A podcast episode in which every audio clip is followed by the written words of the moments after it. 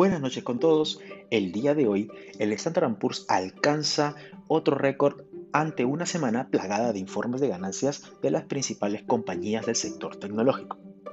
El índice de referencia de renta variable, que agrupa las 500 acciones de mayor capitalización bursátil, subió un 0.20% a un nuevo cierre récord de 4.422 puntos, ampliando su racha ganadora a cinco días consecutivos.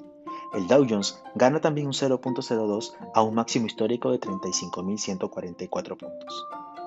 El Nasdaq Composite de alta tecnología cerró ligeramente al alza con 0.03% en los 14.840, alcanzando también un nuevo máximo.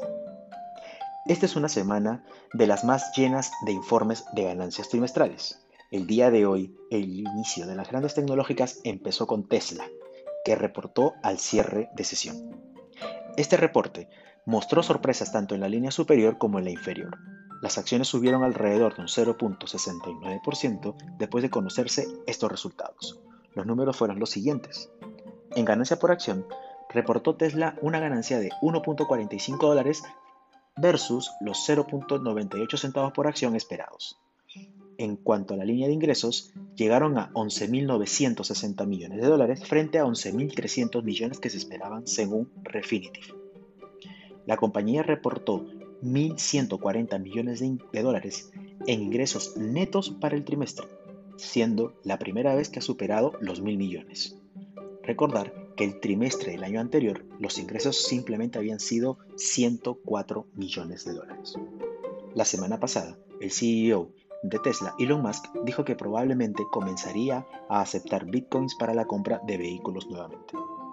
Por otro lado, los gigantes tecnológicos Apple, Alphabet y Microsoft están listos para reportar el día de mañana al cierre de la sesión. Facebook y Amazon también informarán más adelante en la semana, tanto el día miércoles como el jueves respectivamente, al cierre de la sesión.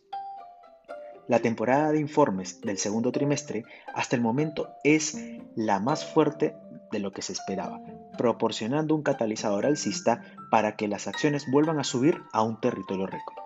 Hasta este momento, el 88% de las empresas del Standard Poor's 500 han informado de una sorpresa en las ganancias por acción positivas.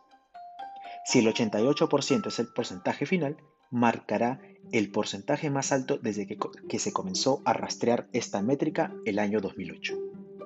Las acciones estadounidenses siguen siendo resistentes a medida que continúan escalando el muro de preocupaciones hacia un territorio récord y este comienzo impresionante de la temporada de ganancias ha mantenido vivo el sentimiento de compra y está compensando y está compensado las preocupaciones sobre el crecimiento máximo y el aumento de nuevos casos de coronavirus.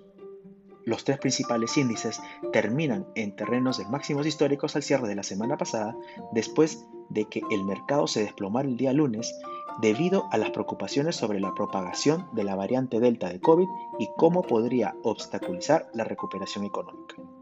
La incertidumbre hizo bajar brevemente los rendimientos de los bonos y los inversores se lanzaron a las acciones tecnológicas. Tanto los bonos como las acciones se recuperaron rápidamente al final de la semana. Los inversores están preocupados por el impacto en el crecimiento económico de la variante Delta, pero según el jefe de estrategia de renta variable de Goldman Sachs, David Kostling, la nueva cepa no debería representar un riesgo de mercado importante. También el día de hoy, Bitcoin sube por encima de 40 mil dólares por primera vez desde mediados de junio, cuando el sentimiento se volvió alcista luego de una reciente venta masiva que empujó a la criptomoneda por debajo de los 30 mil dólares. Mientras tanto, en el frente de los datos, las ventas de viviendas unifamiliares nuevas en Estados Unidos cayeron inesperadamente en junio a un 6.6% a una tasa anual ajustada estacionalmente de 676 mil unidades, dijo el lunes el Departamento de Comercio. Los economistas encuestados habían esperado unas ventas de viviendas de 795 mil. Finalmente, el mercado estará atento a la reunión de política monetaria de la Reserva Federal a partir del día de mañana martes. Se espera que el Comité Federal de Mercado Abierto y la Junta de Gobernadores de la Fed emitan un comunicado sobre la postura de la política monetaria el miércoles, mientras que el jueves el Departamento de Comercio informará los datos del Producto, Interno Bruto del segundo trimestre.